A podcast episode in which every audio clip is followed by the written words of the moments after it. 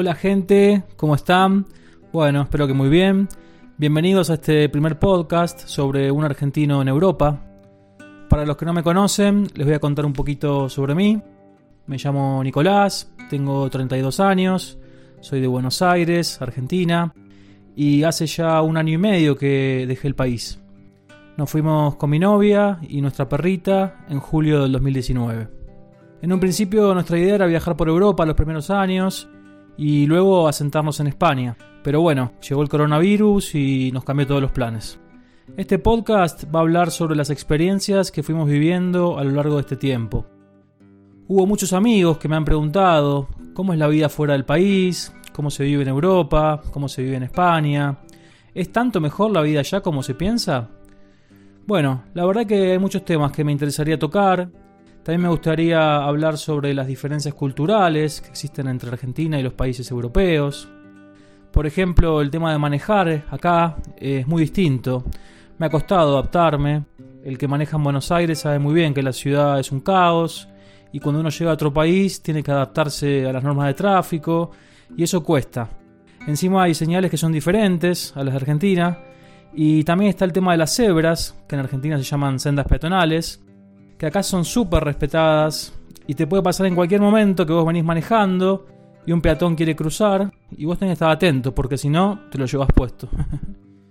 bueno, también otro tema que quisiera hablar es sobre los costos de vida, los sueldos que se ganan acá, qué productos argentinos se consiguen en los supermercados, qué productos no, cómo es viajar con tu mascota en el avión, tema importante ese y no fácil. Y bueno, este episodio va a ser una introducción en realidad Luego en los siguientes capítulos iré profundizando en temas más particulares. Por hoy yo me voy a limitar a contar un poco sobre los motivos por los cuales me fui a la Argentina. Sé que entre los oyentes hay gente que me conoce, hay gente que no, así que bueno.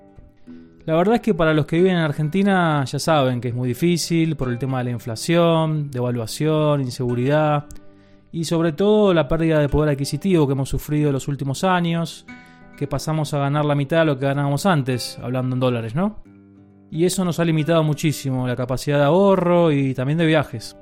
Sinceramente esta situación a más de uno nos ha cansado ya, sobre todo la gente que viene desde abajo y que quiere progresar, tener su casa, sus cosas, ahorrar, viajar, básicamente darse los gustos, ¿no? Como hace cualquier persona en el resto del mundo que trabaja de lo que estudió o de lo que le gusta. Y uno se encuentra con que en Argentina se hace muy difícil progresar a nivel económico.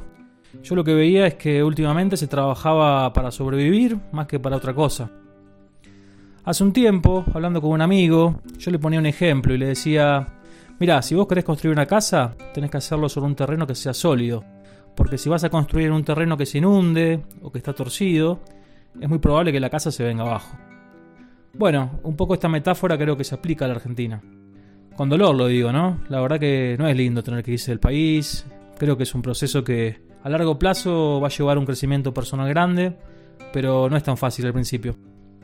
Yo me imagino que de acá a unos años, seguramente cuando todo se acomode, voy a estar contento con la decisión de haberme ido, pero también es cierto que los primeros años son duros.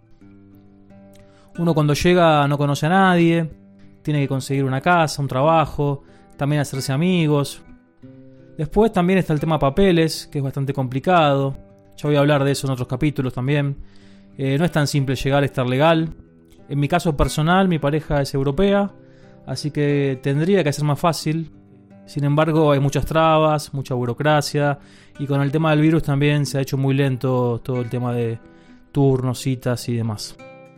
Volviendo a la metáfora de la casa y de los cimientos, eh, yo creo que acá en Europa por lo menos tenés una base sólida y llevará tiempo construir una vida desde cero, porque uno cuando llega no tiene nada, pero una vez que haya logrado tener su empresa, emprendimiento o mismo un trabajo como empleado, son cosas que teóricamente uno no, las va a perder con tanta facilidad, como pasa en Argentina, que cada 10 años o 20 todo se derrumba.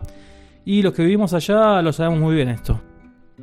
De todas formas, quisiera aclarar que tampoco es todo color de rosa, Veo que hay mucho romanticismo y que se idealiza mucho a Europa. Yo creo que está bueno venir y conocerlo uno mismo con sus propios ojos.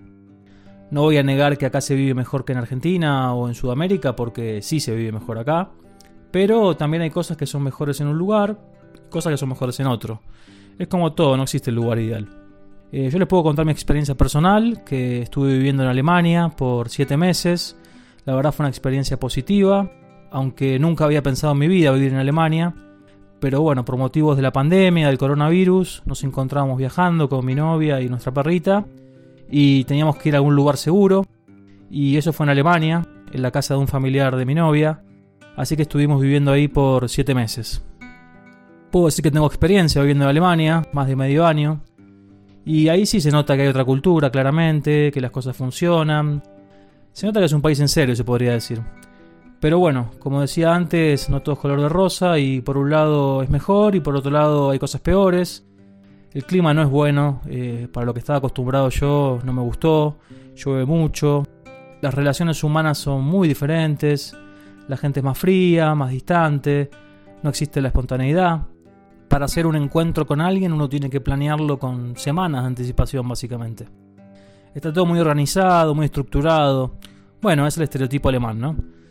De todas formas hay excepciones, parejas alemanas y nos llevamos muy bien, pero yo creo que no representa para nada la cultura alemana ella. Bueno, sobre Alemania tengo muchas cosas para hablar también, eh, por ejemplo la forma que reciclan, cómo separan la basura, cómo está todo organizado. Incluso yo mismo durante un tiempo estuve reciclando bicicletas mientras vivía en Alemania. Pero bueno, ya vendrá un capítulo aparte para hablar de esto. Por hoy la idea es darles una idea general de lo que trata este podcast, como una introducción, y bueno, ya estamos por terminar, así que les agradezco por haber llegado hasta el final. Los espero en el próximo episodio y les mando un saludo a todos desde León, España.